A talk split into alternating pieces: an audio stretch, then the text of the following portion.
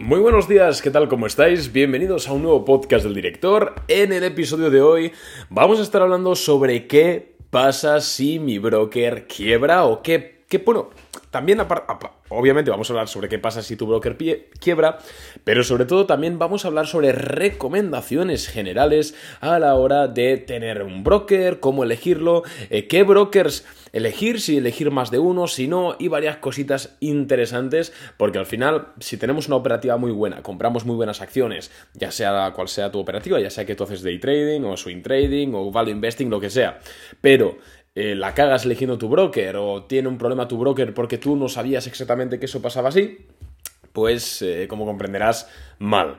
Entonces, este podcast viene a colación de que hace un par de días salió una noticia de que un regulador, eh, bueno, un regulador alemán, eh, hizo una auditoría excepcional a Flatex de Giro, que bueno, es un banco que, como indica el nombre, tiene su propiedad de Giro, uno de los brokers más populares del mundo. Yo tengo cuenta en de Giro actualmente, yo tengo acciones en de Giro actualmente, tengo que decirlo, lo sabéis de sobra. Yo recomiendo, ¿por qué no de Giro? Cuando, sobre todo cuando alguien empieza a invertir en bolsa, em, pero está claro que los resultados que arroja esta auditoría no son para nada positivos y huele un poquito mal. Pero antes de empezar, como siempre, decirte que me puedes seguir en Instagram, arroba arnau barra baja porque por ahí comento diariamente acciones que compro, acciones que vendo, lo que pienso sobre el mercado, un montón de contenido gratuito que puedes encontrar siguiéndome ahí. Así que dicho esto, vamos ya a darle caña. Exactamente lo que ha pasado con De Giro, y sin entrar en un tema complejo y técnico porque tampoco, tampoco es interesante, lo que ha ocurrido es que le han hecho una auditoría excepcional a De Giro, un regulador alemán, y se han dado cuenta de que la situación del bueno, la situación de la empresa, del modelo de negocio es peor de lo que se estaba estimando. Recordemos que De Giro pertenece a Flatex, que es una institución financiera que cotiza en bolsa. Es por ello que tenemos acceso a regulaciones y auditorías bastante complejas e intensas, lo cual es también una parte positiva porque al final está dando más información al cliente y pues puede prevenir de que ocurran cosas como por ejemplo las que han ocurrido, salvando las diferencias, con... Em, FTX, que al ser un broker, bueno, un exchange en ese caso, que está en las Bahamas, pues al final la regulación es la que es, no tienes a los reguladores americanos, europeos, y es jodido. Entonces, de alguna u otra forma, que cotice en bolsa es positivo por esa transparencia a nivel de, a nivel de noticias. Pero básicamente lo que ha pasado es eso, que ellos dicen que el modelo de negocio no es, está peor de lo que realmente están y han lanzado lo que se conoce como un profit warning. Ya vimos uno en Snapchat hace unos meses, no significa que la empresa vaya a quebrar, yo personalmente no creo que de giro quiebre y en todo caso seguramente la compraría, compraría parte de la empresa o la o toda la sociedad entera otra compañía. Al final es un broker con millones de usuarios que tiene mucho valor intrínseco, pero sí que es cierto que esto no es nada positivo. De hecho, la, empresa en bolsa ha caído un 30% tras esa noticia. Y muchos de los clientes, donde me incluyo, y también clientes de Boring Capital, me han preguntado, oye, ¿qué pasa si de giro quiebra? Pierdo mi dinero, no pierdo, no pierdo mi dinero, puedo transportar mis acciones de un broker a otro en caso de que quiebre, debería dejar de usar de giro. Pues eh, vamos a intentar dar respuesta a todas estas preguntas. Lo primero quiero hacer una recomendación general que hago a todos mis clientes de Boring Capital y bueno, no solo los clientes, sino a cualquier persona que me pregunta acerca del tema. Y es que a ver, si tienes 1.000, 2.000, 3.000 euros, quizás no. Pero si tienes un poquito ya más de capital para invertir en bolsa, lo principal es que, en primer lugar, escojas un broker adecuado a tu operativa. Esto es primordial. Es decir, si tú inviertes a 10 años vista, no deberías escoger el mismo broker que escoge alguien que hace day trading. ¿Vale? Esto es primordial, por supuesto, pero también es primordial que diversifiques en brokers, que no tengas todo el dinero en un broker. ¿Por qué? Pues porque ya no solo porque pueda quebrar y tal, porque en verdad, si eres europeo, ahora hablaremos de ello, pero tienes lo que se conoce como el margen, el, fondo de garantía, que si quiebra el broker, básicamente te garantizan hasta X capital. Sino porque si un broker se cae, porque los sistemas informáticos se caen por lo que sea, el servidor se satura, whatever, em, si, si, solo tienes ese broker para operar y justo da la casualidad que es en un momento clave en el cual hay una noticia de una empresa que tienes o ¿vale? Esto puede pasar.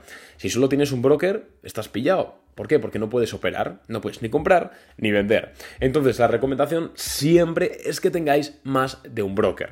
Insisto, cuando empezáis, igual no es necesario, pero sí que es cierto que si vais a tomaros en serio la inversión en bolsa, lo principal es que tengáis más de un broker.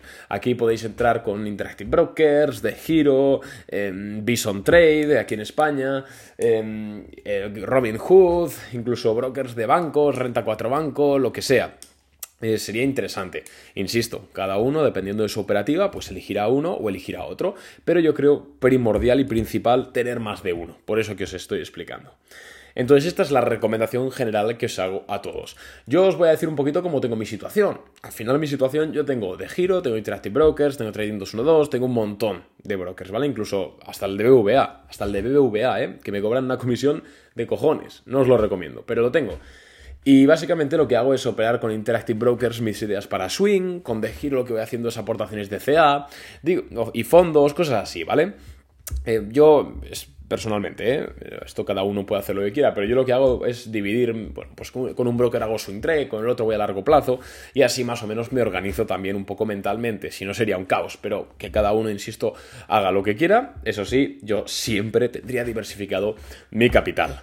Bien, ¿qué pasa si mi broker quiebra y yo tengo dinero en el broker? Bien, pues tenemos, tendrías que desplazarte a la... Bueno, primero tienes que asegurarte de que tu broker está regulado en Europa, en el caso de que seas europeo. Y sobre todo por la OFCA, FCA es la, mm, la inglesa, o por la CNMV, aquí en España o por alguna alemana, algún homólogo europeo. Muy importante. ¿Por qué? Porque si está eh, regulado por estas entidades tiene que estar adherido al fondo de garantía que se llama, que también lo tienen los bancos. Y es que en caso de quiebra de la institución te aseguran ese fondo de garantía hasta X dinero. Creo que en el caso de los brokers son hasta 80.000 euros. Es cierto que hay brokers, por ejemplo Bison Trade, que, ahora trabajamos con ellos también, que al ser un broker, pero también una institución financiera, ese fondo de garantía no son 80.000, sino que son 100.000, ¿vale? Esto tendrías que mirarlo. Pero es importante esto. ¿Por qué? Porque pase lo que pase con el broker, si tú tienes menos, o sea, sí, si tú tienes menos de esa cantidad, digamos, garantizada en liquidez, no te va a pasar nada. vas a tener un susto, por supuesto, porque al final a nadie le gusta, pero ese dinero lo vas a recuperar vía el Fondo de Garantía Europeo, ¿vale? Así que por ahí no te preocupes. Ojo, esto es del dinero que tengas en cash en el broker. Es decir, si tú en, me lo invento, de giro tienes un millón de euros en posiciones, es decir, tienes un millón de euros, pero igual tienes 950.000 en acciones de Google, eso no es liquidez, porque lo que tendrías, o sea, es el fondo de garantía solo aplica a la liquidez que tengas en el broker. Es decir, no, no, es a toda la posición que tengas, sino solo al cash. Entonces, en este caso que hemos puesto, si tienes un millón, pero tienes 950.000 invertidos, te, te quedarían 50.000 en cash y aún así seguirías estando por debajo de lo que te cubre el fondo de garantía. Así que, perfecto, ¿vale? Esto es importante que lo entendáis. En el caso de acciones, si tu broker quiebra o si no quiebra y quieres traspasarlas, se puede hacer. Em, tendrás que ponerte en contacto con el, con el soporte de atención al cliente o el, esto de tu broker, ¿vale? Tendrás que llamarles o enviarles un correo, oye, mira, quiero mover mis acciones. Es posible, depende del broker y depende de tu contrato, te cobrarán una comisión o no por gestión, pero puedes mover esas acciones porque al final están a tu nombre, son tus acciones, a otro broker. Por ejemplo, de, de Giro a Interactive o de Interactive a Vision Trade, tal. ¿Vale? Me explico. Esto es importante que lo sepáis para en el caso de que eh, estéis en un broker, pero imaginaros que en dos años la cosa se pone muy fea, pues podéis cambiar esas acciones sin tener que venderla y volverla a comprar. Esto es importante. También es importante saber que en el caso de brokers, em, de brokers europeos, no tanto, pero si estáis en un broker que, insisto, está regulado en San Vicente de las Granadinas, las Bahamas, em, sitios así, salid por patas, porque mm, primero que no tienes acceso a la contabilidad del broker, es decir, tienes que, creerte que sus cuentas están bien, es posible que ese broker, al no estar regulado, está cogiendo tus acciones y las está poniendo como colateral para endeudarse, es posible, lo hemos visto ya muchas veces, así que sal por patas de ahí y pues ten cuidado por, por, ese lado, ¿no? En el caso de De Giro, a ver, yo personalmente no creo que De Giro vaya a quebrar. O sea, entiendo que es un profit warning, es, feo, por supuesto, también tiene sentido porque al final, en 2022, primero que todas las empresas están funcionando mal y segundo que en 2022, como las bolsas funcionan mal, hay menos inversores, entonces este tipo de empresas ganan menos dinero. De hecho, ya vimos a De Giro subir las comisiones. Entonces, yo no creo que De Giro vaya a quebrar, al menos en el corto plazo. Tampoco hago un llamamiento que huyáis de De Giro porque es que sería hipócrita. Yo lo empleo, yo lo estoy empleando. Me parece sencillo, me parece un broker rápido, en, tengo que comprar, entro, compro, fuera, pum, vale. Sí, pues, pues puede ser mejor o peor, pero, pero ahí está. Entonces yo no tampoco recomiendo que, que, huyáis por patas, simplemente recomiendo, como siempre, que tengáis sentido común, que diversifiquéis, en este caso de brokers, y que sepáis, estéis informados en todo momento de la cobertura legal que tenéis. Porque, insisto, igual alguien que me está escuchando tiene 150.000 euros en liquidez y se acaba de dar cuenta ahora. Oye, pues, pues sepáralo, ¿no? ¿no? ¿Sabes? Para que te cubra en dos instituciones diferentes el fondo de garantía. Eso es importante, ¿vale? También os he, os he dicho que si tenéis acciones, entre comillas, no pasa nada. Pero donde sí que puede pasar es en los derivados financieros. Si tú tienes opciones, si tú tienes CFDs, si tú tienes cualquier producto financiero derivado, ¿vale? Es posible, posible, ¿vale? Al final depende del producto, depende del broker, depende de muchas cosas, pero es posible y mucho más fácil que con las acciones que si el broker quiebra, te quedes y pierdas tu posición ahí también, porque muchas veces estos productos derivados los confecciona el propio broker. No estoy hablando ahora de De Giro, ¿eh? la verdad es que lo desconozco. Pero, mm, pero es complejo. Entonces, si operáis con productos financieros, por favor, leeros siempre la letra pequeña de vuestro broker y entended si estáis cubiertos, si no estáis cubiertos, qué pasa en caso de quiebra y si es necesario, llamad al soporte de atención al cliente del broker o enviadle un correo electrónico, que la, mayor, la mayoría contestan en 24 o 48 horas, y preguntadle sobre esto porque es vuestro dinero, es dinero que habéis ganado trabajando y en una tontería encima que estáis operando bien, perderlo por culpa de que el broker quiebre.